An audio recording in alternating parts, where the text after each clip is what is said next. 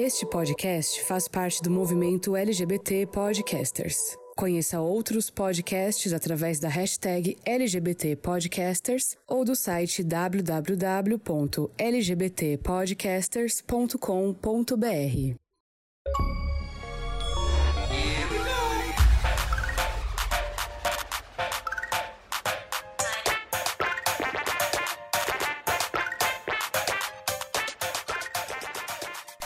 gamers! Como vocês estão, queridinhos? Tudo bom? Aqui tá tudo bom. Estamos aqui novamente gravando mais uma edição aqui para vocês. E recebemos um pedido de que o podcast deveria ser não, mais vezes por semana. Não sei se vocês topam, né, meninas? O que, que vocês acham? Será que dá para fazer? Olha, foi jogado na cara que eu sou a única desempregada aqui nesse. então não posso nem opinar. Ai, tem que ver isso aí, né, gata? Porque quem vê o corre, né? Quem vê o close não vê o corre. Exato, Então, né, assim, querida? né? Por trás de toda essa, essa produtividade e tal que a gente por semana, né? Que já foi assim um boost. Pra 15, de quinzenal, né? Fazer dois por semana. Haja tema, não tem nem jogo pra gente falar, né, gente? A gente tá tendo que tirar leite de pedra. Mas vamos lá, né? Ai, que exagerada. e como é que você está, senhor Tarcísio Mota? Ah, eu tô bem. Tô, tô uma coisa assim, bem. De novo aqui, o clima deu uma esfriadinha. Então eu tô assim, uma coisa meio cardigan de novo. Mas muito em breve, né? O verão vai chegar. E a gente vai pegar aquele corpício. Tô planejando uma viagem aí. Já comprei meu. Já comprei minha calcinha, meu biquíni, né? Pra ficar com aquela marquinha, uma coisa bem Pablo Vittar na piscina. Então aguardem. Tá vindo aí, vem aí. Eu dando meu close de rabo na, na piscina. Vou pra Palm Springs. Vai ser babá. Hum. E o que você tem feito em Lost Zone, senhor David? Olha, algumas coisas assim, né? Algumas coisas aí. Não muitas também, né? Mas algumas coisas eu ando fazendo aí, né? Limpando uma casa, fazendo uma comida, né? Umas coisas meio dona de casa, né? Porque agora a gente mora sozinha, tem que lavar roupa, né? A roupa não lava sozinha. É igual aquele vídeo do. Do. Não. do do Porta dos Fundos tem uma coisa errada, porque a louça não, não tá lavando. Eu tô botando ela aqui, ela não tá limpando, né? É a realidade, viu, gente? Não queria dizer nada não pra vocês, mas estamos aí. A senhora tem máquina de lavar? Tenho. Menos mal, né? Porque eu já Sim, passei né, pela fase de ter que lavar roupa no esfregando, gata. Jesus, o, pe- o perrengue. É, gato, o perrengue era real. Hoje Ah, imagino. E em São Berlondres, Ângelo, como é que está? As co- como estão as coisas, né? Eu não vou fazer mais a piadinha do da pista de skate, porque já deu, né? No último episódio nós já comentamos a história, já contamos tudo que o porquê do meme, né? Do surgir. Mas enfim, como está em São Berlondres? Eu fiquei com pena assistindo o episódio.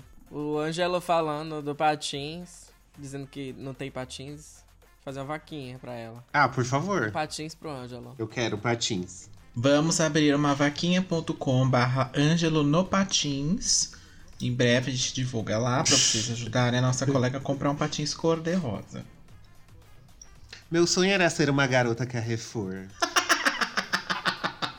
Aqui tá tudo bem, gente. Tá tudo na mesma, assim, bastante trabalho, assim, tô meio atoladinha, igual a. A Tati, né? É a Tati? que Fica atoladinha? Acho que não é. Ou é a Lacraia? Não sei, não lembro desse funk antigo. Mas tá, voltando a falar das roupas, a senhora tem lave seca aí, né? Tem, tem. Mas aqui é, é uma pra lavar e outra pra secar. Mas tem máquina que lava e seca, assim. É, que aqui tem também, mas né, ninguém tem. Ah, não, eu tinha uns amigos em Salvador que tinha, assim, essa máquina que lavava e secava. E era tipo o supra-sumo. Só que, só- deixa eu te falar uma coisa, essas, essas máquinas geralmente elas estragam um pouco a roupa. Porque o método de secagem é muito agressivo. Então, Uhum. não é recomendado. E dependendo do material também, ela pode ficar muito pequena se for lã. Encolhe. Encolhe, você fica com a cropped. É, sua camiseta vira um top. É, já bota o pisse no umbigo e pronto. É, mas, a, mas hoje em dia, essas máquinas lava e seca já estão mais acessíveis. Tem umas que estão até mais em conta, assim, que eu sei por quê. Porque aqui na minha casa tem uma, porque a gente deu de presente pra minha mãe no dia das mães, tem uns dois anos, eu acho. E aí todo mundo né, juntou o dinheiro e deu como presente pra ela, porque a dela tinha quebrado, enfim. Mas, gente, mas ninguém usa pra secar, não, viu? Porque é bem o que o Tars falou mesmo ela não é muito boa, não. Ela estraga um pouco. Dependendo da roupa, aí você tem que tirar e também demora, viu? Demora, demora. Não vale é, muito a aqui pena. é 40 minutos pra secar. É porque é só a secadora, né? É diferente. É. E, mas assim, a gente não tem outra opção se não for isso. Porque aqui os apartamentos Sim. não tem aquele, aquela área de serviço pra você estender roupa, nem nada. Uhum. Se Não tem um pra comprar, varalzinho. que comprar aquele varalzinho portátil, que, é, que, né? Mas enfim, quem é que vai ficar com aquele trambolho dentro de casa, né? Então é isso ou nada. Tira essas estátuas aí que seu marido decora a casa Ai, cara. e bota o varalzinho. Tira o unicórnio. É, credo. Não sei o que é pior, o unicórnio dourado que tem aqui. Ou então você pega dois unicórnios e amarra uma cordinha, uma em cada chifre e faz um varal. Ai, senhor. Exato. O próprio Moki. Praticidade. A Marie Kondo que ensinou a fazer isso. Exatamente. no- no- lá na Netflix. Uhum. Ai, não fala não, porque eu já passei cada coisa, viu? De roupa molhada, de, de tá chovendo. Bota ele pra assistir a Marie Kondo Sim. Vou botar, no- na Netflix, que tudo irá mudar. vou botar. Bom, já que a gente já se apresentou, já falou como estamos, é hora de mais uma vez dar um giro nessas notícias de hoje em dia, né? No- Notícias de um futuro esquecido. Vamos começar aí com a notícia boa, né? Estamos no mês da diversidade e obviamente que todas as empresas aí querem a sua fatia no Pink Money, né? Que as homossexuais dão aí, né? A empresa Riot, que é a mais conhecida pelo jogo League of Legends, eles anunciaram um evento. Eles sempre fazem esses eventinhos e tal. E aí esse ano eles fizeram uma coisa assim mais oficial, né? Porque League of Legends já tem uma vibe meio queer friendly. Tem uns personagens que são, né? é, eu acho que tem um que é assumidamente gay, que é o Var, Va- Varus. Na verdade, ele não é gay, ele é a fusão de dois homens que eram namorados. E na batalha eles morreram, se fundiram e viraram o único guerreiro, que é o Varus. Ah, mas existem vários fanfics, né? De outros personagens que também são, né? Casais e tal. Aí a, a Riot desse ano resolveu, junto com o mês da diversidade, criar esse evento. E aí o que foi que eles fizeram?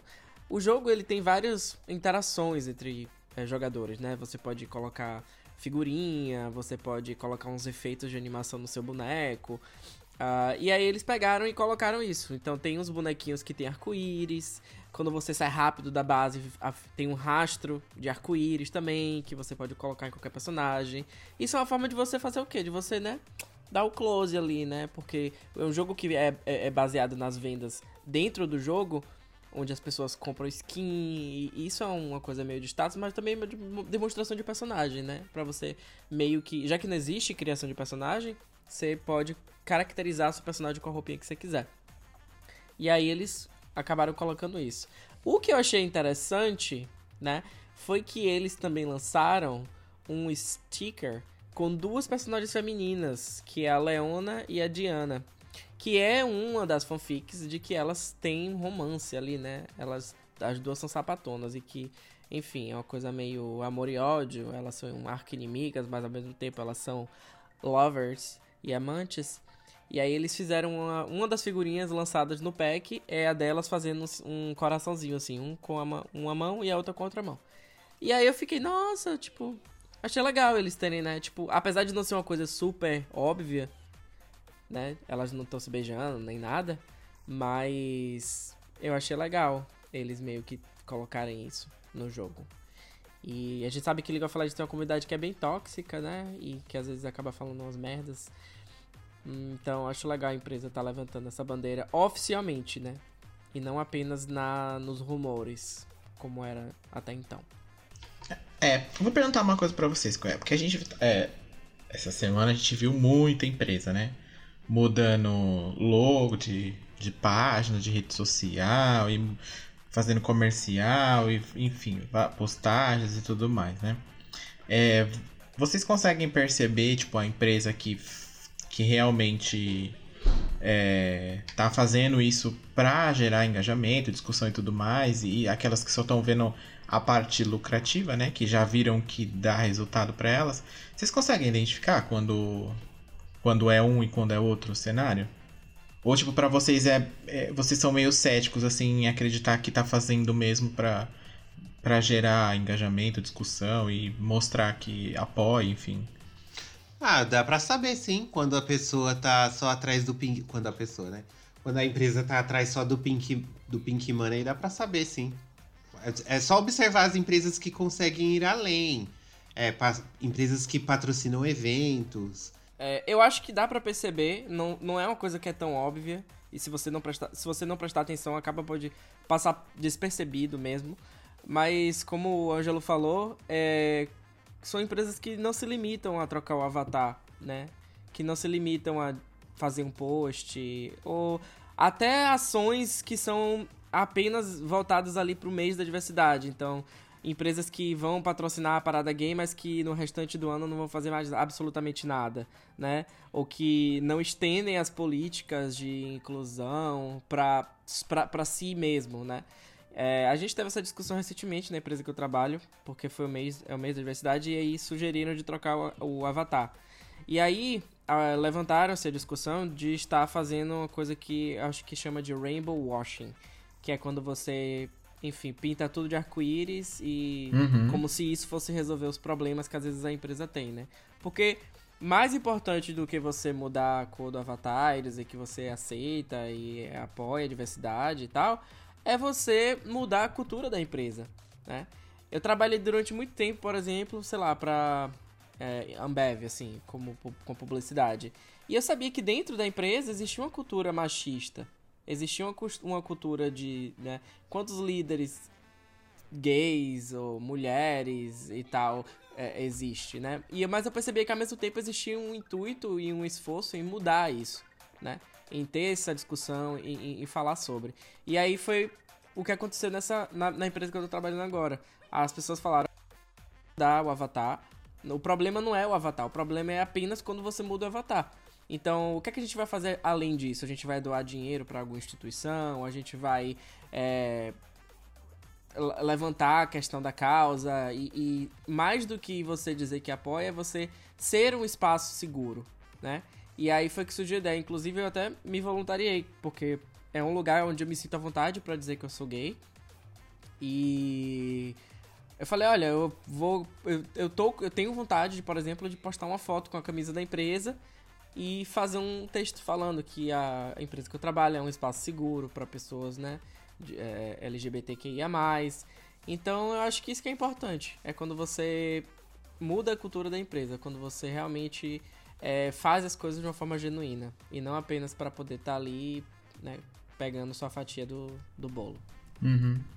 É, eu, tô, tipo, eu pergunto isso porque até para mim mesmo às vezes, como a gente tem uma enxurrada agora de praticamente todas as empresas vêm nessa nessa levada, né, nesse período, é, o meu receio é as pessoas não conseguirem discernir mais, sabe? Porque tem muito, aí eu não consigo mais saber quem que tá se aproveitando, quem não tá. E a grande maioria das pessoas eu acho que não vai, não consegue e acaba entendendo errado a, a, a questão. Mas enfim, é só para curiosidade mesmo. É, mas eu acho que o intuito é esse mesmo. A ideia, na verdade, é que chegue um tempo que não exista mais isso de quais empresas estão sendo genuínas. Chega, eu acho que a ideia é que um, em, em determinado Sim. momento a contratação de um, um, um, apoio a determinada causa ela não seja mais deba debate. Não seja uhum, mais será que certeza. a gente deve ou que a gente não deve, né? Mas eu acho que é. Que é, isso é, seja é questão... parte do calendário oficial delas, não seja uma coisa se ela vai. Se ela vai Sim. Sim, sim. É, e é o que o Tassi falou também, né? O que, o que mais que a gente tá fazendo? Né? Além de da questão da, da rede social, da postagem, do a troca do avatar e tudo mais, né? O que, o que de substancial estamos fazendo, né? para isso, seja internamente na empresa, tentando mudar é. uh, a visão de quem já está lá, para que outras pessoas consigam entrar, ou, ou ao contrário, né? É, eu acho que também tem a questão quando a empresa ela tá fazendo ações que são voltadas mais para o lucro da própria empresa. Isso pega muito mal quando a empresa ela lança determinado produto para poder vender mais ou promoção, etc e tal. Eu acho que isso pega muito mal assim quando a empresa ela faz as ações vendendo ou se promovendo em cima de alguma coisa assim do tipo. Eu acho muito mais é, genuíno e quando você faz algo tipo gratuito assim sem a intenção de lucrar em cima, né? Obviamente que você está lucrando visibilidade, porque você está atraindo um público, né? Em algum, alguns, algumas empresas acabam meio que perdendo alguns clientes pela, pela questão de estar tá apoiando. Eu lembro que quando a escola, por exemplo, começou a se posicionar muito com a questão da diversidade e tal, muita gente meio que torceu o nariz, assim, né, pra escola. E acabou perdendo uma certa fatia. Mas, enfim, choices, né? Acho que a, a empresa acaba tendo mais o que ganhar do que perder, na verdade. Sim. Próxima notícia. É, essa semana aí também nós tivemos um Stage of Play, né? Onde foi focado 100% aí no, no novo Horizon, né? Forbidden West. E mostrou um pouquinho de gameplay, os, os, algumas informações ali adicionais, né? Confirmou que ele vai sair para PlayStation 4 também mas não confirmou a data de lançamento, o que deixou a galera meio cabreira, né? Vocês chegaram a ver, né, o gameplay, o que vocês acharam? Tá oh, muita mudança do primeiro para cá. Temos um paraglider, né? A La Link. Uhum. Temos a harmonização facial. O que nós temos? Na questão de jogabilidade, teve algumas melhorias e algumas armas novas, assim, nada que você fale, meu Deus, Agora vai dar para fazer um monte de coisa com isso, mas tem algumas armas novas ali interessantes. E só que o, eu acho que o que mais impressionou mesmo foi a questão visual. Sim. Meu Deus, sim. que jogo lindo! Que, que águas são aquelas? Que, que movimento de cabelo! Ficou muito lindo esse jogo. Sim, é o que a gente falou, né? É, e é eu, eu comentei com vocês é, internamente aqui, que se ah, o gameplay debaixo da água foi da, aquilo mesmo que eles mostraram, minha Nossa Senhora, né? Porque chora Tomb Raider, né? Que teve aquela. Teve como destaque lá a exploração debaixo d'água que aqui nem se compara, né? Mas é, é incrível, assim, até o efeito da, da, da, própria, da água tá. Ela mesmo fora da água, pisando e. Na, quando entra aquele robô elefante gigante, parece cinema, assim, parece um filme que você tá vendo. Eu achei incrível, assim, essa questão gráfica do cenário, da vegetação, assim, tudo muito vivo, muito assim, gritando na sua cara de tão real que é. E a Aloy continua chata, né? Como sempre. Eu tô percebendo que ela vai continuar chata, a mesma chata de sempre. Mas, como o Ângelo falou, o gráfico tá bem bonito, que a gente honestamente espera, né? No uhum. jogo aí de nova geração. Eles, você percebe de fato que o cenário não o cenário tá mais trabalhado, tem mais espaço para você se esconder, tem mais irregularidades, não tá aquela coisa tipo. Porque no primeiro jogo, no Horizon, você mudava de cenário, mas assim, não tinha tanta diferença de, de, de vegetação, de. Parecia que era tudo a mesma coisa, só mudava a cor e o formato da planta, o formato da árvore. Eu, pelo menos, não tinha muita sensação de irregularidade de terreno tanto. Existiam alguns terrenos um pouco irregulares, mas não era tanto, assim. Era, tipo, muito as coisas eram, eram muito planas, né? E aí nesse parece que tem muito mais irregularidade. E aí, como você comentou, essa questão da, da, de trazer a exploração aquática é uma coisa que a gente já sentiu um pouco de falta.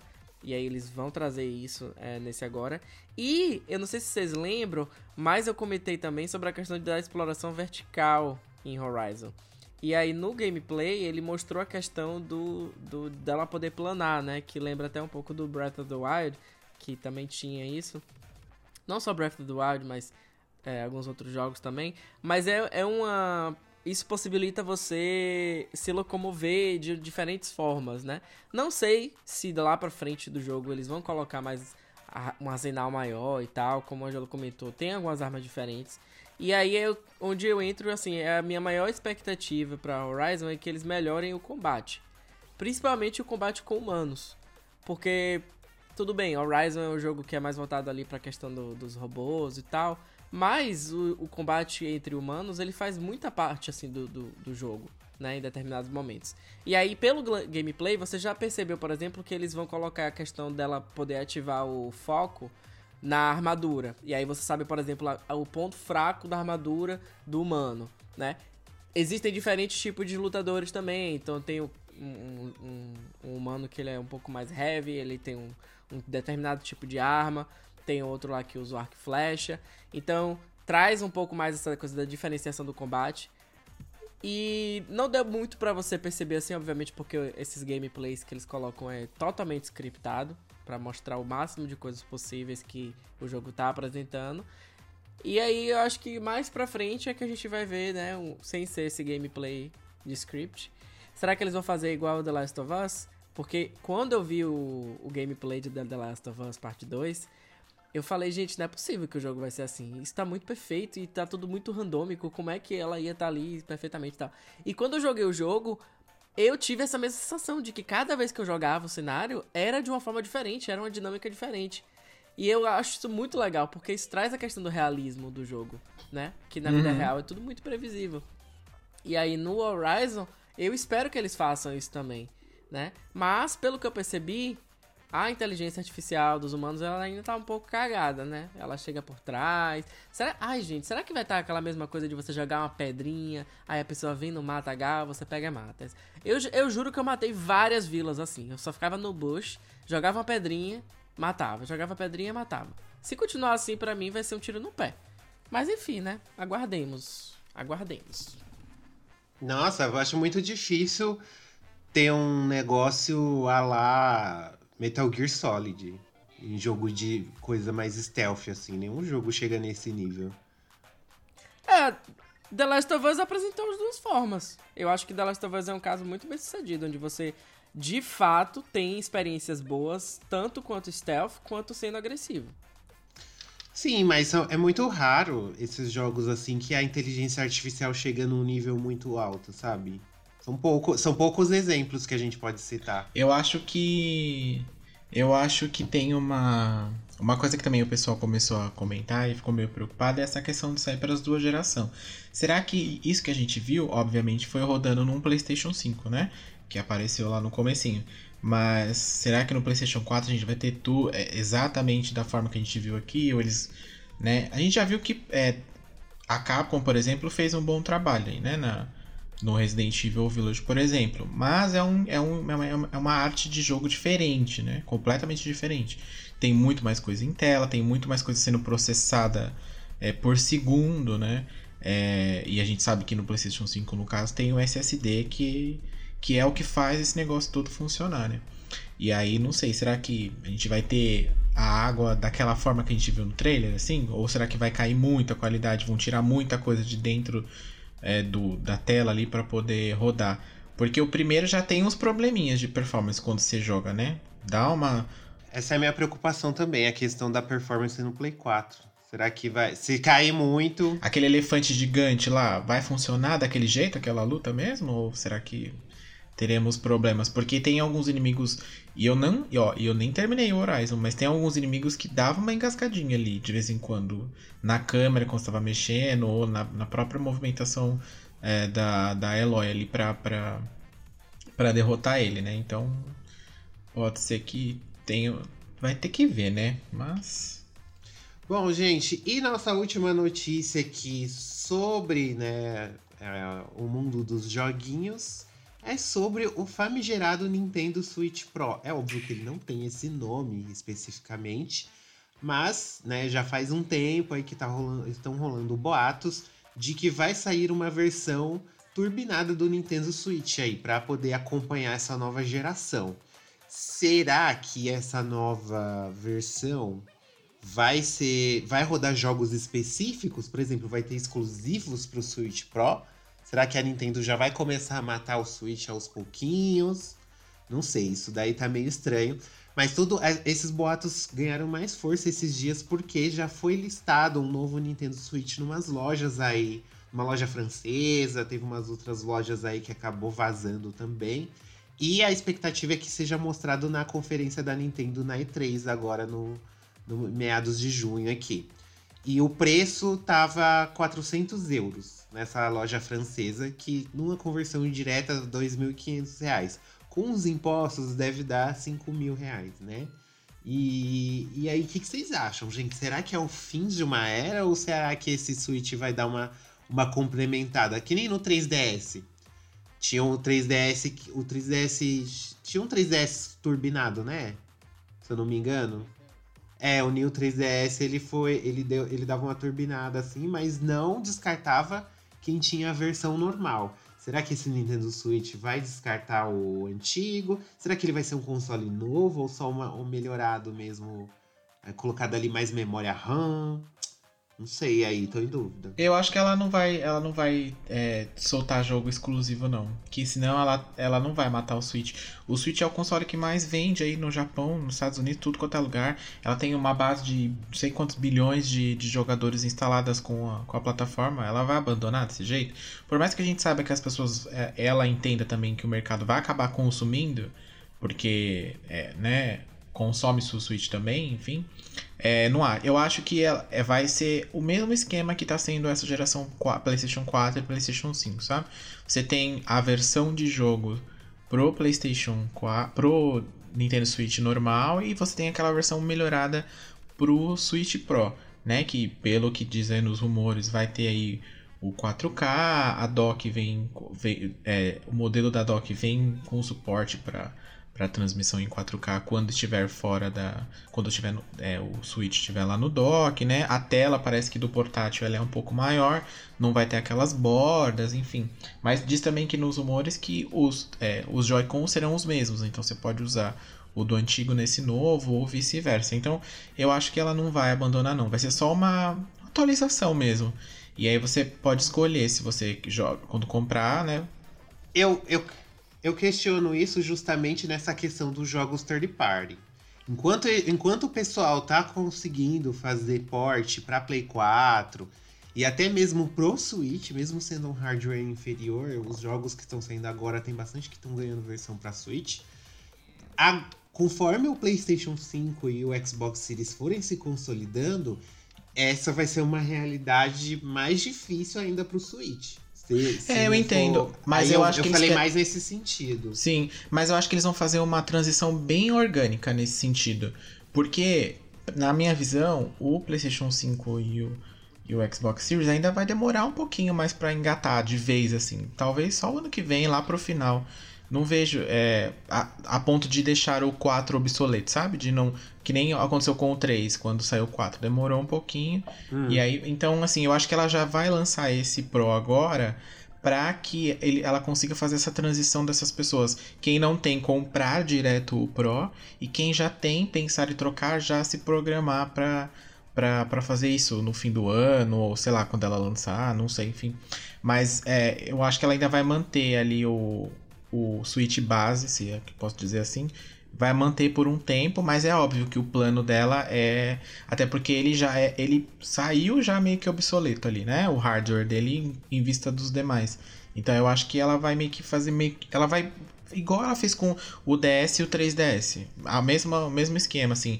Colo deixei os dois no mercado e, a, e, o pessoal vai comprando sempre o mais novo, né? E aquele que tem o, o antigo vai trocando, vai substituindo, eventualmente vai substituindo. E ela também, até porque ela lançou aí uma pesquisa esse ano dizendo que a, quem mais compra o Switch é uma pessoa que já tem um Switch. Então eu acho que é meio que ela quer ir por esse caminho, sabe? Eu já tenho um aqui, mas eu vou comprar um Pro e depois, sei lá, eu, eu dispenso o meu, o antigo, ou vendo, sei lá, ou repassa, ou fica com uma outra pessoa dentro da minha própria casa. Eu acho que ela tá pensando mais ou menos nesse sentido.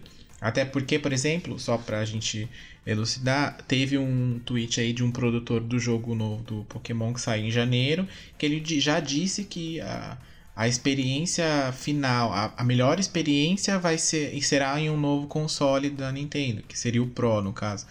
Mas ele já foi anunciado que vai sair pro Switch, então eu acho que ela vai fazer isso mesmo. Tipo patches de atualização para uma versão Entendi. ou para outra, sabe?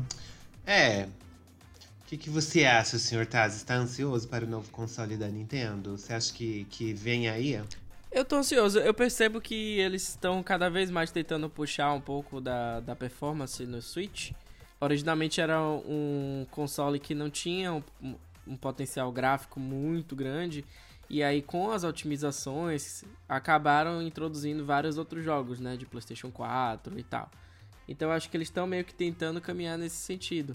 Perceberam aí que provavelmente é, as vendas de Resident Evil e tal. Então, eles, olha, será que a gente não consegue colocar também esses jogos para rodar aqui nessa, nesse nosso, no nosso, no nosso brinquedinho?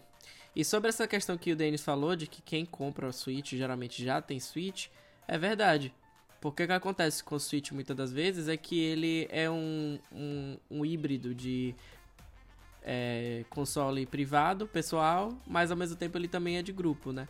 Então tem jogos que você joga ali, até pela questão da mobilidade, de você poder é, desacoplar ele e levar para qualquer lugar. Então tem momentos que de fato você vai estar tá querendo jogar um jogo e alguém da sua casa vai querer sentar no sofá e jogar um outro jogo, né? Então você fica meio naquela de, ah, eu não tô afim de ficar mudando de perfil o tempo todo, ou ter que ficar dividindo isso aqui. Então acaba comprando mais de um. Eu conheço amigos que tem tipo dois, três suítes em casa. Eu sou né? rica! cada um pega e usa e faz. Acaba virando uma coisa meio pessoal, assim. É diferente da relação que a gente tem, por exemplo, com o PlayStation. Tirando o Dennis, né? Que tem aí dois PlayStations, um para cada, pra cada um, pro casal. Mas geralmente as pessoas que têm console tem um pra, pra, pra, pra família, né? Pro household, assim. Então, eu tenho um PlayStation 5 pra, pra, pra família. E aí você tem um Xbox. Ninguém compra aí dois, três, né? Mas o Switch realmente tem essa, esse comportamento que é um pouco mais peculiar. É, uma coisa que é importante também a gente mencionar aqui é que a Nintendo teve um problema muito sério com o third party lá no Wii U, né? Que ninguém queria lançar na plataforma, né? Tanto que ela encerrou a vida dele muito antes. E com o Switch, ela já viu que o pessoal quis. O pessoal começou a procurar mais. E hoje você vê uma, uma infinidade de jogos que tem a sua versão para Switch. E só que aí provavelmente deve ter sido uma necessidade de, dessas, dessas third parties também. De falar: olha, a gente já não tá conseguindo mais adaptar. Ela fala assim: bom, então a gente vai ter que realmente atualizar, porque senão a gente vai acabar ficando muito para trás de novo. E aí eu vou desperdiçar um produto que é o Switch, que é uma ideia sensacional que eles tiveram e que está gerando muito dinheiro, né? É, então a gente vai precisar atualizar ou a gente vai acabar ficando muito para trás, né? Por mais que o nosso, nosso foco não seja esse competir com, com a geração atual ali, PlayStation e Xbox, né? Não, não, não diretamente, a gente vai acabar ficando obsoleto demais porque vai, vai ficar cada vez mais difícil de rodar é, jogos mais pesados na plataforma, né? É, mas aí que entra aquela questão que eu falei, que aí quem não tiver o Pro, se eles, é, o, pessoal, eles vão continuar otimizando para as duas versões do Switch, as third parties. Essa é, é aí que fica a questão. Ou elas vão otimizar somente para o Switch Pro porque é. é. mais prático, assim, digamos. Não sei, teremos que ver. Temos que ver, tem que ver, tem que ver. Tem que ver, né? Tem que ver. Bom, já que a gente já falou aqui tudo as notícias aqui, comentamos as principais notícias da semana, nos apresentamos. Bora entrar no nosso tema de hoje, que é o que? São os jogos Survivor. Survi Survivor, ó. Bota a trilha sonora aí de, das Destiny Child.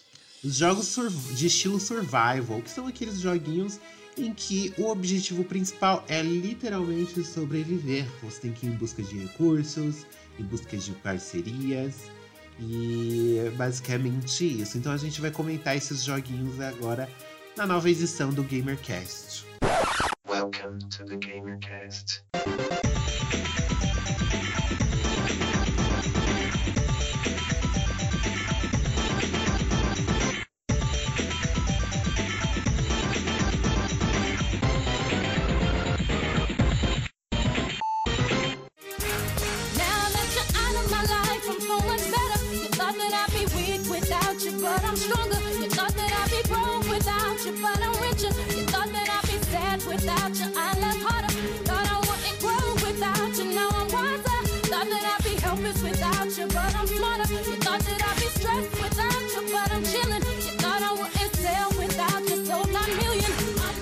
Hoje vamos falar sobre esse tema que eu estava aguardando para poder falar, né? Que são os jogos survival.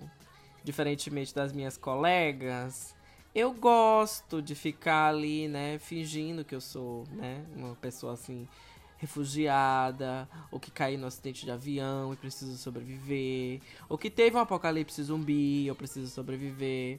Eu gosto. O que são jogos survival, né? São aqueles jogos onde você tem uma mistura de ação, mas ao mesmo tempo estratégia, porque você tá num ambiente que é hostil e geralmente é um ambiente aberto, né? Não é um jogo que vai te dizer é, faça isso, faça aquilo, não é um jogo linear como a gente né, costuma jogar. É, e aí você precisa meio que sobreviver, né? O objetivo principal é você sobreviver. Como você vai fazer isso, aí vai variar de cada pessoa. Mas se a gente puder listar aqui basicamente assim o que quais são as características, né, e aspectos de um jogo um jogo survival, é o que tem a característica de você poder fazer crafting, que é você criar elementos, é, criar objetos com os materiais que você coleta. Então, por exemplo, você fazer um machado, você fazer um, um arco e flecha, você construir uma casa, você fazer armas, né? E como falei, o objetivo do jogo principal é você sobreviver. Então, na maioria das vezes inclui também o que? Você tem que se nutrir. Você precisa beber água, você precisa se alimentar, e aí cada jogo vai te dar os challenges. Cada jogo ele vai é, apresentar diferentes tipos de dificuldade. Então se você para hoje para pensar na quantidade de jogos, existe uma infinidade, né? Tem jogo de zumbi, tem jogo de acidente de avião, tem jogo de você cair num planeta alienígena e você precisa sobreviver. E pra, uma coisa interessante é que o aspecto survival, ele não é uma coisa nova, né? Já existe já tem um tempo. E a gente percebe, por exemplo, que às vezes até mesmo esses jogos mais mainstreams e tal, eles acabam incorporando um pouco de aspecto survival em determinados momentos do jogo. Vou dar um exemplo: Tomb Raider. É, a nova trilogia do Tomb Raider acaba ficando até uma coisa meio repetitiva, né? Porque todos os três jogos dessa última trilogia, eles seguem a mesma lógica. Todo início de jogo, a Lara cai no lugar, toda fodida, toda cagada, e ela precisa, pelo menos naqueles primeiros três dias ali, sobreviver de alguma forma. Então, é um jogo que tem o aspecto survival uh, e que acaba se estendendo até por, por um pouco mais de tempo no jogo. Né? Então tem, sempre tem aquele momento que você precisa ali procurar um abrigo, você precisa fazer uma fogueira, você precisa pegar uma arma, né? Fazer um arco e flecha, matar um viado, um, um veado, né? Pra poder comer. E foi uma coisa que a, eles perceberam. Homofobia! homofóbica, Lara homofóbica. Mas é uma coisa interessante que acaba né, despertando um pouco. Por que, que a gente tem essa, esse senso primitivo de sobreviver no meio do, do, né, do, do selvagem e, e, ter que trabalhar ali sem proteger e tal? E eu acho que essa é a grande graça dos jogos survival, né? É que não é um jogo linear. Você tem diversas formas de sobreviver. É, e cada pessoa acaba encontrando um pouco o seu caminho, suas táticas, né? Eu gosto muito de assistir streams de, de jogadores jogando jogos survival, porque cada pessoa joga um jogo diferente. Vocês já falaram aqui que não são tão adeptos assim do jogo survival. Né? Sim. Eu acho bacana, mas assim, não sou capaz de opinar. Não sou capaz de opinar. Olha, eu até joguei alguns assim. Alguns foi, é, tô sendo bem generoso em dizer.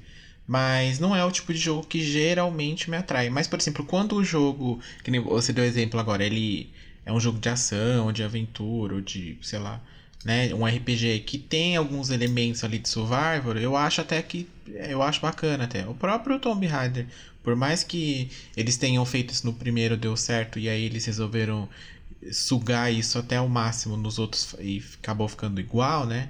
É, é uma coisa legal, porque, por exemplo, é legal você ver a Lara colhendo lá os galhos para montar uma flecha e para montar o arco e depois para melhorar essas armas, né? O, a questão dos alimentos, o próprio Breath of the Wild, por exemplo, onde você pega lá as comidas e aí você cozinha, que te dá um boost, que é o que vai fazer você sobreviver lá no boss lá na frente, ou vai te ajudar.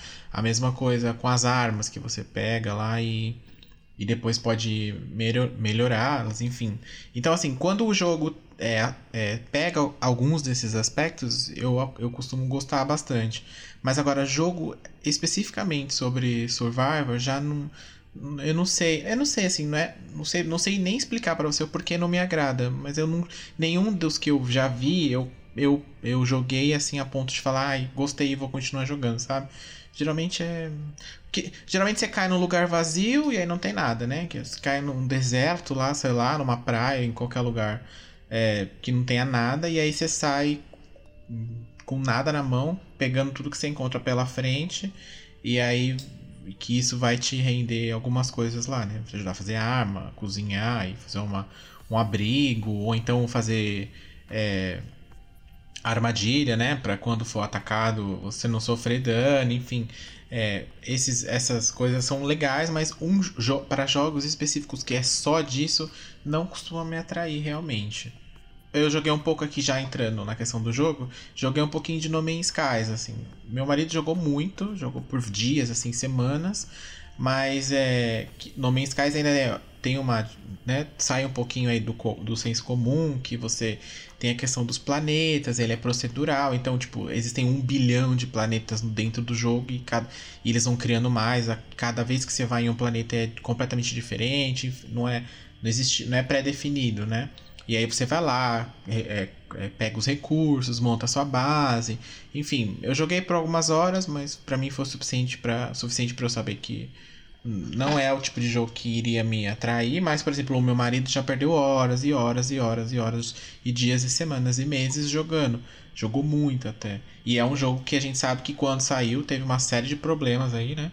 Mas que depois eles foram arrumando, enfim. Depois, pelo que eu entendi, melhorou bastante né, nessas últimas atualizações. E, e aí realmente eles entregaram o jogo que eles permitiram. Mas assim, é o que você falou. Às vezes é mais legal, é o tipo de jogo que é mais legal você assistir do que jogar né? Que aí você vê os perrengues, às vezes é, é mais. É, eu prefiro até assistir alguns do que efetivamente jogar. Eu... Uhum.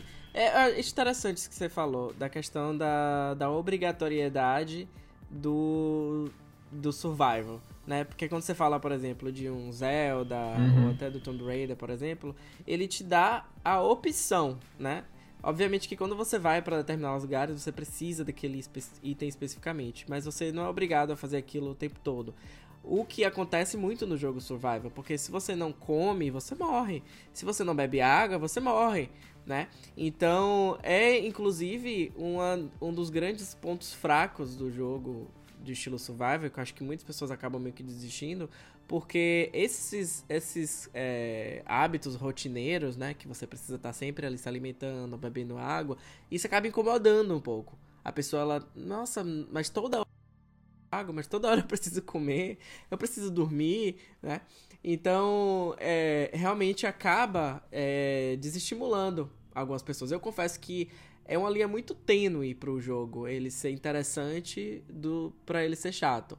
Então, assim, já que vocês, obviamente, não têm tanta experiência assim com, com jogos survival, é, eu acho que eu vou comentar assim um pouco geral dos jogos e a minha experiência que eu tive com jogos survival, que eu acho que muito desses jogos que eu vou comentar vocês pelo menos viram ou ouviram falar. Recentemente teve um jogo chamado Grounded, que acabou meio que viralizando assim, muita gente jogava, que era qual era a premissa de Grounded?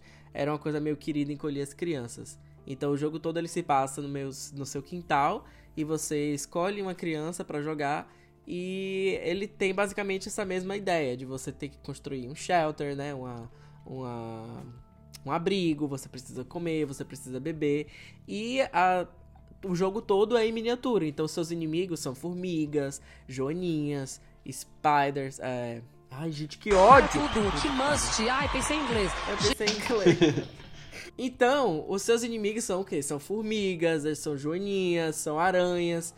É, e tem essa, essa coisa, o jogo tem umas missões e tal, e tem uma estética bem legal. Vocês chegaram a ver esse jogo, as pessoas uhum. comentando? Eu já vi é, alguns streamings jogando. É um jogo que, é, que foi até exclusivo do Xbox, né? Da Microsoft. É, e é, é bem o que você falou, é bem encolher, é querido encolher as crianças mesmo. Né? Eles estão no quintal, aí sobe na folha da, da planta e E eu já, já, já vi bastante gameplay desse jogo. É, é, é, é engraçado de você assistir. Eu vi que a versão beta tá no Game Pass, só que eu também não cheguei a jogar. Não foi- ele não chegou a, ser- a versão final dele não foi lançada ainda, Não, né? e esse Não? foi o grande. Não, acho que. Se foi lançada foi recentemente, mas na hora que lançou o jogo, pra mim esse foi o grande é, é, tiro no pé. Porque eles lançaram o jogo sem estar completo. E aí tinha muitas áreas do jogo e muitas. Você pegava equipamentos e ingredientes que não tinha receita. Sabe? É, você ia pra lugares no jogo que não tava ainda feito. Eles literalmente tinham aquela fita amarela e preta. Tipo assim, em construção, sabe? E aí foi um jogo. Parece. sabe o que ficou parecendo? Parecia que eles precisavam de grana pra terminar o jogo. E o jogo não tava pronto ainda. Aí eles liberaram Early Access pra, po- pra, pra, pra pessoa poder jogar. E o que aconteceu, pelo menos comigo, né? Você jogava o jogo e aí você acaba vendo, tipo, beleza, e aí agora o que é que eu faço? Porque é um jogo que tem o aspecto survival, mas ele também tinha missão. Tinha determinadas missões que a grande, a grande, o grande objetivo do jogo era você é, consertar a máquina lá de encolher e diminuir e você voltar pra casa, né? Só que o jogo ele não tinha ainda tudo pronto, então você jogava as coisas meio sem saber, né? E aí acabou perdendo o momento, sabe? Tipo o time do jogo. Tanto que se eu acho que se lançarem novamente agora completo, eu não sei se eu vou querer jogar. Talvez sim, mas aí eu preciso É, ver. faz muito tempo isso, né? Faz, faz. Nunca vi. é, é, foi, no, foi, eu acho que em- lá pra outubro, novembro do ano passado que, a, Uhum, que a gente comentou que ele tinha entrado no Game Pass. uhum. E eu tô olhando aqui, eu abri o Game Pass aqui pra olhar, ele ainda tá em versão beta, não é? Não, e tá, tá aqui bem em letras Então, garrafais, né? produto em É. Diga-se de passagem que produto, pro- é, jogo survival é muito comum eles lançarem em desenvolvimento. Um outro jogo que é survival, que pra mim é um dos meus jogos favoritos, é, se chama Seven Days to Die.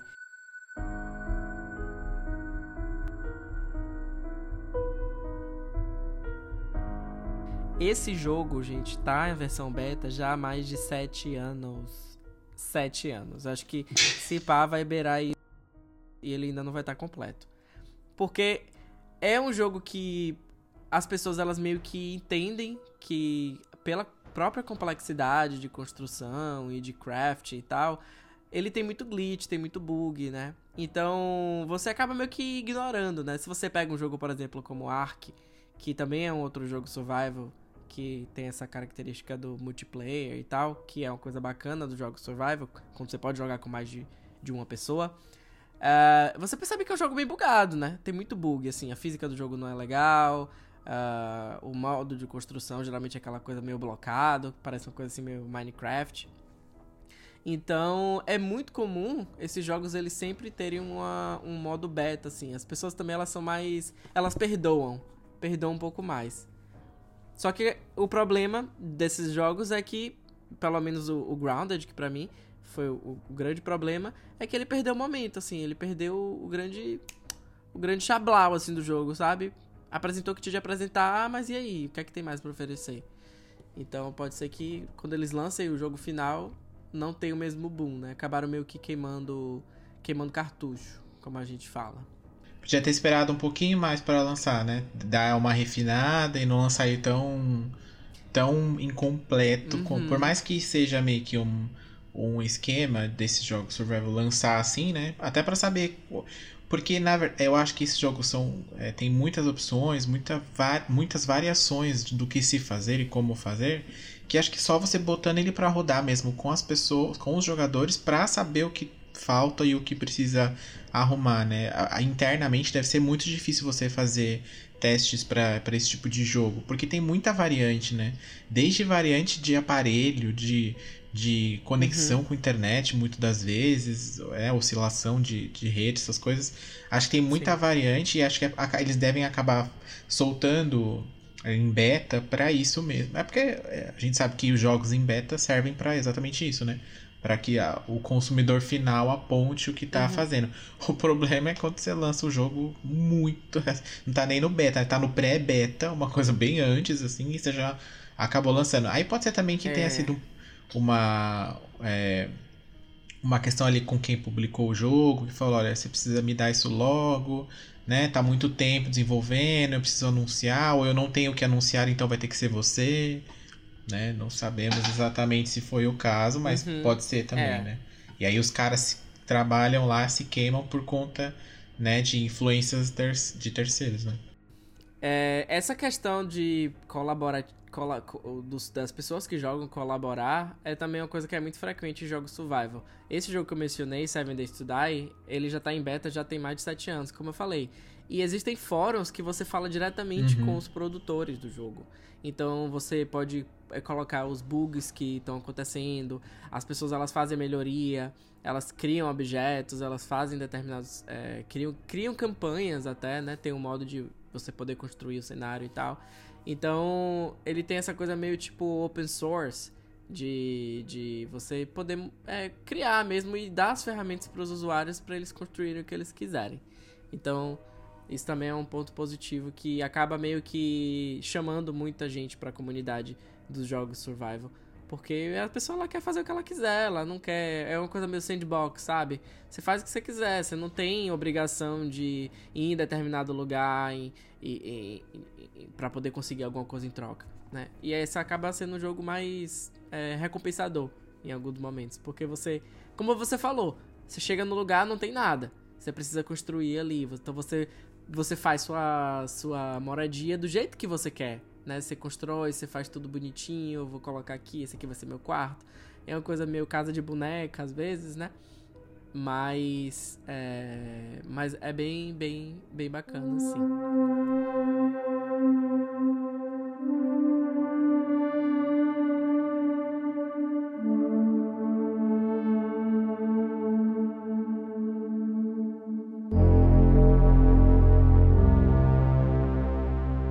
Vou falar então agora sobre a- a- a- uma das grandes diferenças de jogos survival, que é a questão da jogabilidade em grupo e jogabilidade separado. Muitas das vezes as pessoas elas optam por jogar jogos survival em grupo, porque se, se você sozinho você já existe já é uma experiência né única. Quando você joga em grupo então você meio que tá tipo multiplicando aquilo assim exponencialmente, porque cada pessoa ela vai fazer uma coisa diferente, né? Ah, mas isso também acaba sendo um pouco prejudicial, porque aí o que acontece? Se você precisa de uma conexão, você precisa ter um sistema ali de, de conversa, né? O Seven Days to Die, ele permite que você jogue tanto sozinho quanto em grupo. Mas a experiência de você jogar em grupo é, tipo, muito, muito, muito Uhum. melhor. Eu jogo com amigos, então você poder dividir tarefa, você poder falar, olha, eu vou plantar e você vai lá coletar determinado material. Eu preciso disso, eu preciso daquilo. Essa distribuição de tarefa deixa o jogo muito dinâmico, né? É, mas existem pessoas que optam mais pelas questões, pela questão do jogo é, survival único, né? E aí, nesse aspecto, eu queria trazer um jogo aqui que eu já comentei, que é o Subnautica. Gente, Subnautica é um jogo incrível. Eu não canso de recomendar esse jogo para todas as pessoas, honestamente. Eu acho que mesmo você não sendo fã do gênero de jogo survival, é, é um jogo muito, muito interessante. Porque o que acontece? A história de Subnáutica, como o próprio nome já fala, né, é um jogo subnáutico, é um jogo subaquático. O jogo ele se passa, não vou dizer 100%, mas 95% ele se passa debaixo da água, né? Qual é a premissa de Subnáutica? Você estava em uma nave e essa nave estava entrando em um determinado planeta quando alguma coisa atingiu, você não sabe mas muito bem o que é, atingiu a nave e você precisou pousar nesse planeta, né? Pousar, diga-se de passagem, a sua nave estava explodindo, você ejo, eja, ejatou, eu ia falar ejaculou. você ejetou da nave e você precisa, você cai nesse planeta e você tá lá, né? É um planeta que é todo coberto por água e você precisa de alguma forma sair daquele planeta, porque ele é um planeta alienígena, né? Você não, não dá para sobreviver ali, né? E aí, o jogo, ele, o aspecto muito interessante dele é que você tem obviamente um robô que te assiste, é uma coisa meio uma Siri, sabe? Um robozinho no seu relógio que fica dizendo algumas coisas e falando, é, identificando Uhum. os objetos e tal. Mas ele é um jogo que tem muito caráter exploratório. E ele não é um jogo que te diz assim, vá fazer isso Sim. aqui, vá fazer aquilo ali, né? Então você sai meio que nadando, né? Existem as limitações básicas de oxigênio que você precisa respirar e tal. Então é um jogo que apesar de ser debaixo d'água, você precisa subir, você precisa vir pra superfície para poder respirar. E aí no decorrer do jogo você vai meio que aprimorando. Então você começa a criar robôs, você começa a criar submarinos e cada vez mais indo mais longe, indo mais longe, indo mais longe. E aí esse jogo pra quem tem medo de água profunda é tipo assim um pesadelo. Porque existem partes que é tipo tão fundo que a luz nem chega, né? Então você tá ali dentro daquele submarino, tem um submarino que é um, um pequeno, tem outro submarino que é grande, e aí você tá naquele, naquela imensidão, tudo preto, e você não consegue ver absolutamente nada. E aí, menino, tem uns, uns aliens, que, né, que são uns aliens enormes, assim, que eles passam na frente do, do submarino. Bicha, é muito assustador. Tem momentos muito assustadores nesse jogo, né? E é dosado. E aí é um jogo que não te obriga. Você fala assim, ó, você vai lá se você quiser. Se você quiser ficar aqui no coral, no meio dos peixinhos coloridos e tal, você fica de boa. Fazendo a pequena sereia. É, vai fazendo a pequena sereia. Lá, lá, lá, lá, fundo do mar. Você fica lá, entendeu, gata? Só que é um jogo que fala assim: olha, se você quiser progredir, você precisa ir nesse lugar, né? Então. E o jogo tem uma história muito boa. Muito, muito, muito boa. Porque você cai nesse planeta. Esse planeta tem uma bactéria, né? E aí a- o robô fala que tem uma bactéria. E aí você se contamina com essa bactéria. Então você precisa achar meio que a cura pra poder, né? é, não morrer, teoricamente, né? E aí, obviamente, tem os outros aspectos survival que você precisa comer, você precisa beber água, você precisa respirar. Mas é basicamente isso, sabe? Então é bem, bem interessante, bem interessante. Existia um momento do jogo que eu ficava tipo, meu, o que é que eu faço agora? Tipo, não tem mapa no jogo. O jogo ele não tem mapa. Você precisa se guiar por referências, assim, sabe? E tem, um, tem uma área, obviamente, não é um jogo que é tipo o planeta inteiro, você não pode. Tem uma região que se você sai dele, você. Não vou, não quero dar spoilers aqui, mas uma coisa acontece. é uma forma do jogo fazer com que você volte pra área original. Mas é bem, bem legal, assim. Foi um jogo que eu joguei incessantemente por dias até conseguir terminar o jogo. E é um jogo que não te obriga a terminar também.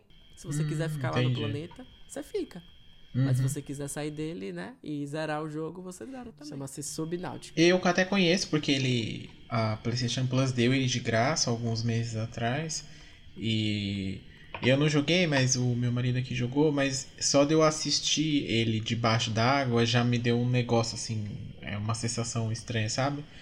É, não me senti bem, nem vendo assim. Não sei porquê, não sei explicar. Uma coisa meio. Fotossensível? Foto, fotofobia? É, algo, nesse, algo no sentido meio que de fotofobia, sabe? De você ver o, o cara debaixo da água e o negócio do, do oxigênio dele diminuindo, assim, foi me dando um negócio. E aí. Porque eu joguei em primeira pessoa, né? É. Então. Uhum. E ele tem pra VR também. É, imagina. Meu Deus do céu. Diz que a versão pra VR. Nossa.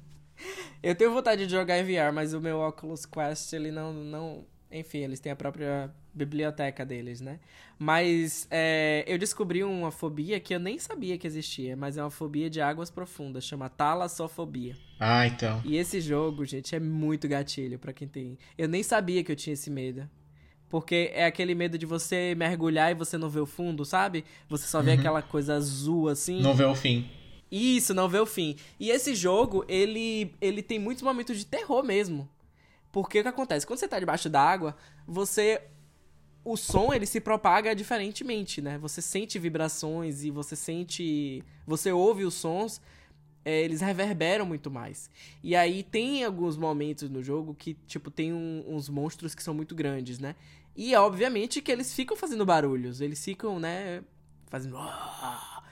E, tipo, o controle treme, sabe? Às vezes você tá num submarino pequeno e o monstro ele é tão grande que o rugido dele é meio que joga você pra. pra é como se, como se criasse uma espécie de correnteza, sabe? Então é muito assustador. Existem momentos muito assustadores nesse jogo, de você tá vendo de longe assim aquela silhueta. Sabe aquele filme Tubarão? Você só vê o a sombra do Só vê o vulto, é, só vê o vulto assim do tubarão vindo e ele ficando cada vez mais perto. Ai, bicha. Tem horas no jogo que você precisa pausar e só e dar dá uma uma respirada. uma respirada, é. Existem vários vídeos no YouTube de youtubers vendo um, um monstro Uhum. especificamente, que é um dos mais icônicos do jogo, vendo ele pela primeira vez. É cada reação, bicha. É tem gente que pausa, tem gente que dá um grito, tem gente que, que fecha o jogo. Porque é, é, é tipo assim, sabe? É muito, muito assustador, né? Muito assustador. Então, recomendo. É um jogo que você vai se desafiar, você vai ter que respirar fundo e falar: vou descer, sabe? Vou descer, vou até o final, sabe? E você tá vendo ali a pressão na água aumentando e o, o seu submarino, aqu- aqueles barulhos de crack, crack, crack. que é o que realmente acontece quando você tá descendo na água, a pressão ela vai Sim. aumentando e, né? a- a- tudo vai, né, comprimindo. Mas é muito gratificante. É um jogo bem, bem legal. E recentemente eles lançaram o. Na verdade, é uma DLC que chama é, Subnautica Below Zero. Mas é que na verdade é uma continuação né, do jogo. Se passa 10 anos depois e tem uma outra história, mas que tem a mesma Uhum. ideia, né? De você ser survival também. E é um dos, jogo- um dos poucos jogos que eu acho que muitos jogos survival eles pecam no enredo. Eles apenas jogam você lá no ambiente e não te dão Sim. muita informação. E em Subnáutica, eles te dão. Você tem uma história no jogo. Que você vai desvendando, né? Você descobre lá que tem é, um- os alienígenas, que existiam vida inteligente, que eles desenvolveram. Você vai meio que descobrindo por que, que tem essa bactéria. Aí você descobre que, na verdade, o planeta ele é um planeta que tá em quarentena, sabe? Os spoiler. Não quero falar mais sobre isso, mas recomendo todos vocês, né? A pelo menos tentarem. É, tentarem jogar esse jogo. É um jogo que realmente você precisa sair da sua zona de conforto. É exatamente isso. É um jogo que você precisa sair da sua zona de conforto. O VR deu um boom nesse jogo, porque ele é de 2014. Mas eu só vi gameplay dele mesmo, mais assim, 2018. Ele. O, a- o VR que deu um boom nas vendas deles. Né? Eu acho que quando ele saiu, ele não. É. Acho que quando ele saiu não deve ter feito muito sucesso. E aí depois. É, é aquele tipo de jogo que fica, é, fica famoso de- bem depois do lançamento. E deve ter sido por conta do VR mesmo. Porque eu fiquei imaginando. Se eu já tive problema assistindo na tela, assim, normal, imagina no VR isso, gente, pelo amor de Deus. ah, eu me interessei, eu quero jogar. Achei interessante. Vou botar aqui na minha listinha de jogos survival pra vida. Tente, tente, tente jogar. É um jogo que você no início vai se incomodar um pouco com essa questão de ter que beber água, a, ter que comer, né? Você tem que sair, coletar peixe, enfim. Mas ele tem uma história bem legal. E aí você vai ficando meio que interessado. Você fala, gente, mas por que, que o meu, mi- minha nave foi destruída? Aí você. Existem outros, outros, outros pods, né, que foram ejetados também. Só que aí você chega neles lá, tá destruído, tipo, o monstro abriu. Aí você fica, caralho, o monstro abriu isso aqui, tipo, cadê o sobrevivente, sabe? E aí você vai ficando meio que instigado e querendo, tipo, descobrir o que foi que aconteceu, né? Então, é bem legal. Bem legal, bem legal. Se você não tem coragem de jogar o jogo, tenta jogar no YouTube, bota assim, tipo, walkthrough, sabe? Uhum. A pessoa jogando e tal. É um jogo legal de Sim, assistir sim. também. É um jogo bacana de assistir. Próxima dica de jogo Survivor. Próxima dica de jogo survival, vou colocar, já que a gente tá falando aqui de jogo de. A gente já falou de jogo de zumbi, a gente já falou de jogo de alienígena, com essa vibe meio de terror. Eu vou falar agora de um jogo que é um pouco mais levinho, né? Que se chama Raft.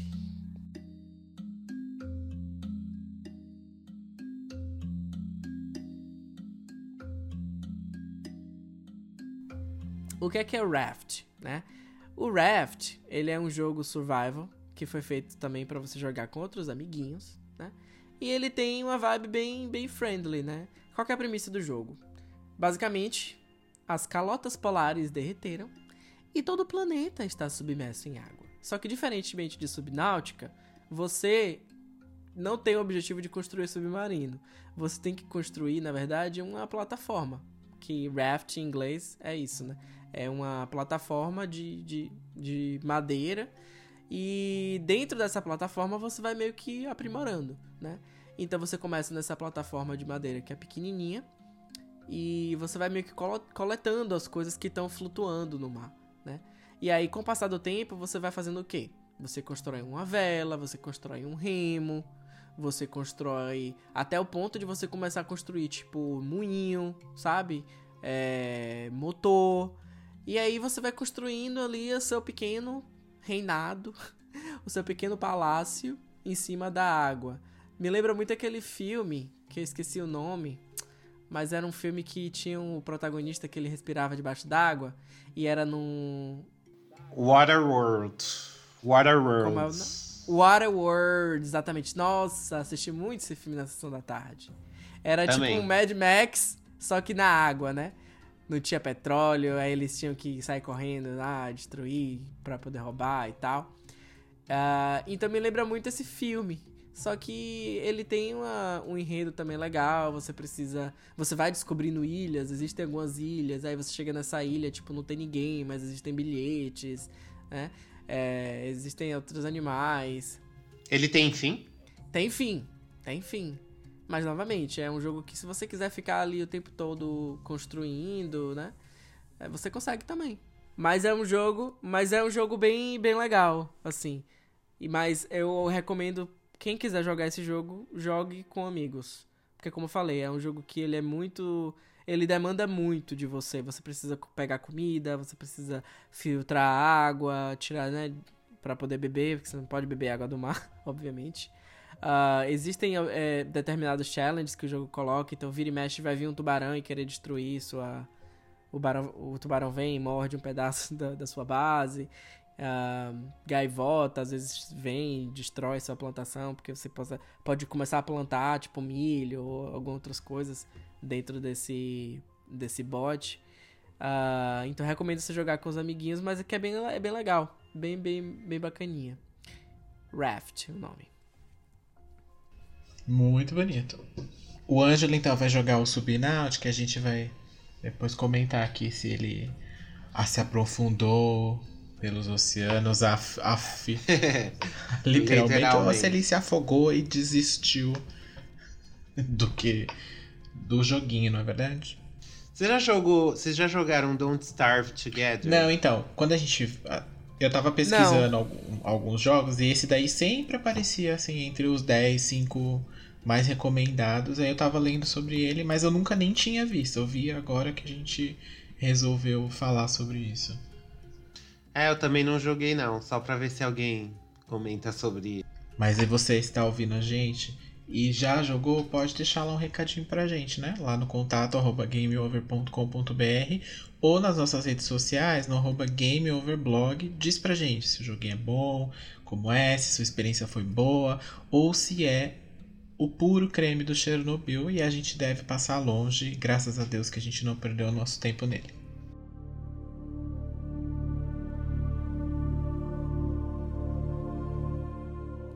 Se você é do tipo que gosta de joguinho uh, survival, mas na vibe online, para jogar contra outros personagens, que tem uma vibe meio mundo aberto e servidor, tem dois jogos que eu queria recomendar. Um deles é o Ark. Se você assiste aí Samira, é, Rebeca é, e alguns outros streamers, você já viu elas jogando esse jogo. Ark, ele foi até recentemente anunciado que vai ter o segundo jogo aí, com o nosso querido Vin Diesel. Exatamente. Então estamos aí empolgadíssimas, né? Pra jogar com essa pessoa maravilhosa. O que é, que é o Ark? Ark é um jogo survival, mas que é um jogo que se passa meio uma coisa dinossauro, né? Então é uma coisa meio mundo perdido, mas que também tem uma coisa, uma vibe meio tecnológica, né? Então eles Nunca joguei é, especificamente, então não, não sei dizer se se passa na Terra ou em algum outro planeta. Mas eu sei que tem uma vibe alienígena. Então tem os humanos que vivem de uma forma meio primitiva. Então você nasce ali pelado, né? Sua primeira arma vai ser uma pedra. Então é uma coisa que vai dar pedra lascada até a fusão nuclear, gata. Então você vai ali meio que construindo. Só que é um jogo aberto, então você se depara com outros personagens, você se depara com outras, uh, outras bases e tal. E para mim isso não é tão legal, porque aí o que acontece? Você já pega gente que já tá, tipo, muito avançado, né? Muito mais avançado do que você. Ia recomendar, para você que gosta desse, dessa vibe, é um jogo chamado Rust. Rust ele é, acho que se eu não me engano, ele é o que é o jogo mais jogado na, no Steam, né, de survival. E ele é um jogo que ficou muito popular justamente por ser um jogo escroto. é difícil falar assim, mas é a verdade, porque é um jogo que ele tem a intenção de ser um jogo baixo. Ele é um jogo baixo, né? Ele é um jogo que as pessoas realmente eles fazem, ele faz você chorar às vezes. Porque você entra no mundo, você não tem nada, e aí você vai lá, constrói sua base, coleta seus materiais, tá tudo bonitinho. Só que como é um jogo aberto, gato, qualquer um pode entrar lá e aí do nada você vai logar, sua base vai estar tá destruída. Exatamente. Vai lá, vai estar tá destruída, vai pegar. Então, é um jogo que eu já dei muita risada vendo os jogadores jogar, porque é, existem muitas coisas que você pode fazer no jogo que você tem a maneira certa de estratégia, né? E tem a maneira que, tipo, não é tão legal. Então, às vezes, os jogadores mais novos, gente, eles cometem uns erros, assim. Aí, os jogadores que são pró, às vezes a pessoa não tem nada. Às vezes a pessoa não tem nada na casa. O jogador pro vai lá, menino, vê um buraquinho que ele pode enfiar a lança e quebrar a parede, ele vai lá e faz. Aí, tipo, a criança vem, que construiu, passou semanas construindo a base. Ela chega lá e vê tudo. Aí o menino começa a chorar. Aí começa. Ai, gente, é um jogo que é engraçado de ver, mas que também é bem recompensador, porque apesar. Ele é um jogo que oferece, tipo, qualquer jogador ele tem as mesmas chances que os outros qualquer jogador, tipo, que nasceu pelado, se você for inteligente o suficiente, você consegue se filtrar na base do seu inimigo, né? E eu acho que essa é a grande jogada de Rust. É, é um jogo meio de gato e rato, sabe? É um jogo que você pode ser o gato, mas você também pode ser o rato. Mas o rato, gato, ele faz a rata, entendeu? E aí você vai ali, ó, fazendo ali a rata. Quando você pensa que não, o, o time inimigo que tem, tipo, muitas armas e tal, ele você infiltra, se infiltra nele, sabe? E você pega, você domina. Então eu acho que essa é a grande graça, assim, é um jogo que nunca te deixa na sua zona de conforto. Você acha que você tem tudo, que sua base é perfeita e tal, aí vem alguém lá mais inteligente que você e vai lá e toma, né? Então é um jogo que eu gosto muito de assistir, mas que eu não gosto de jogar, porque eu fico imaginando a você tipo passar horas construindo, coletando e tal, para vir um filho da p... e destruir, sabe? por mero prazer, é, é complicado, é complicado. Mas enfim, eu, eu acho que existem pessoas que realmente gostam dessa vibe, né? De trollar e de dar risada e tal. Então, se você é desse tipo que gosta, eu recomendo você jogar Ark ou Rust.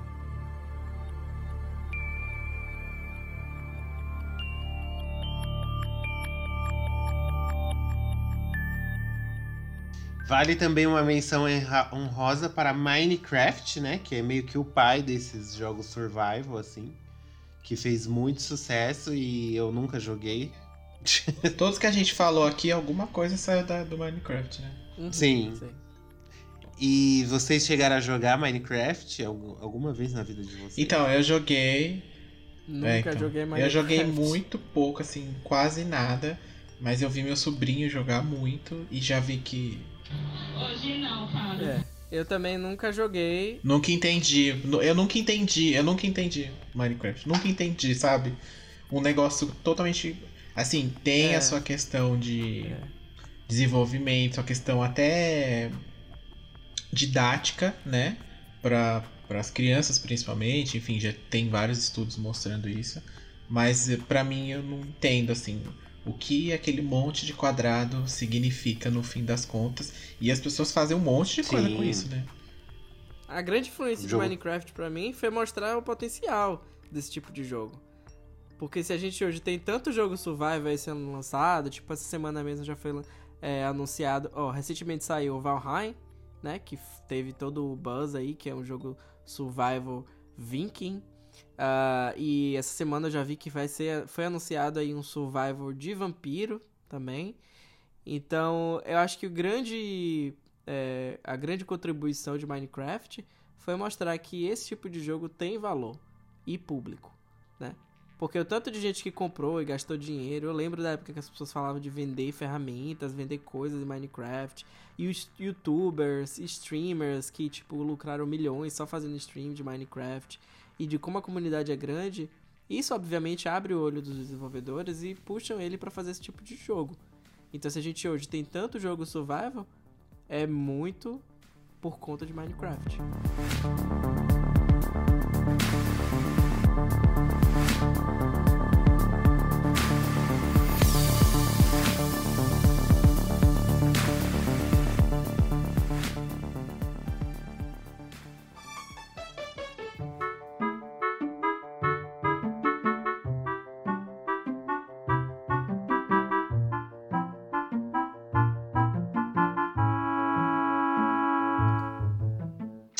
Bom, gente, então é isso, né? Na- O Taz deu uma aulinha de jogo survival aqui pra gente, porque eu sou uma ignorante. Esse episódio foi o show de não Taz. sei nada. Não, mas a senhora vai abrir aí, vai instalar o seu subnautica. Vai que eu quero ver a senhora e morrendo vai fazer streamer no Facebook e vai bombar. Deixa eu ver se tem no Game Pass. Menino, tem no, tem no Game Pass também. Está Uhum. incluído no Game Pass.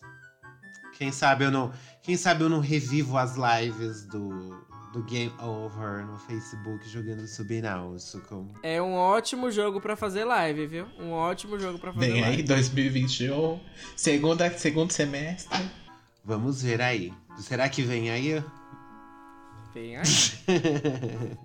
Bom, e quem gostou dessa edição, quem quer comentar também os joguinhos survivals favorito, o que, que ela deve fazer, senhor Denis? Pode também mandar um, um e-mail pra gente lá no contato arroba gameover.com.br ou nas nossas redes sociais no arroba gameoverblog e deixar ali a sua sugestão, se você é, é, é do time Taz, né, que gosta muito desse tipo de jogo, ou você é time Ângelo, que faz a, a muda e nunca nem ouviu falar.